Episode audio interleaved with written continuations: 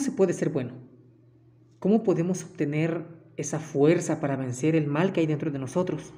Que si bien religiosamente lo conocemos como pecado, de muchas otras u otros puntos de vista se le puede conocer como cualquier actitud social, pero es algo que todos buscan.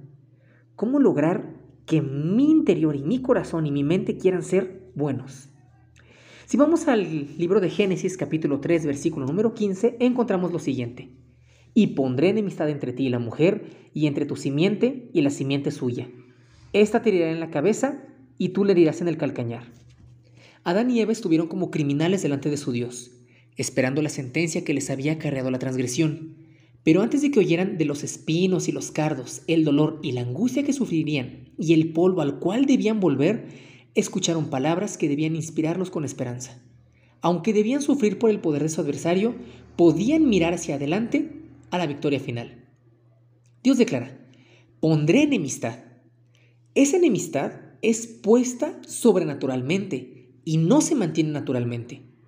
Cuando el hombre pecó, su naturaleza se convirtió en mal y estaba en armonía con Satanás.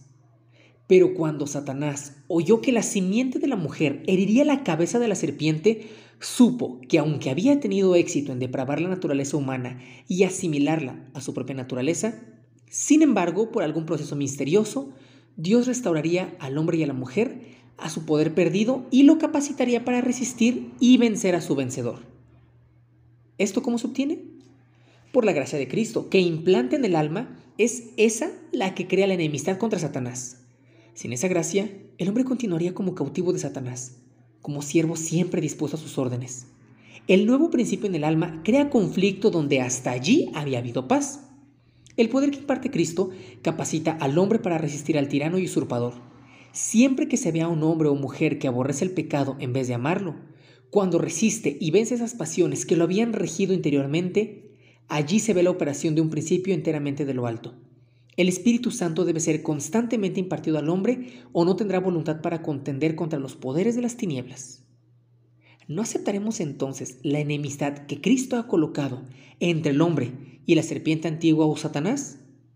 Por eso te invito a que junto conmigo tomemos este derecho a decir, en la fortaleza de Jesucristo, seré vencedor.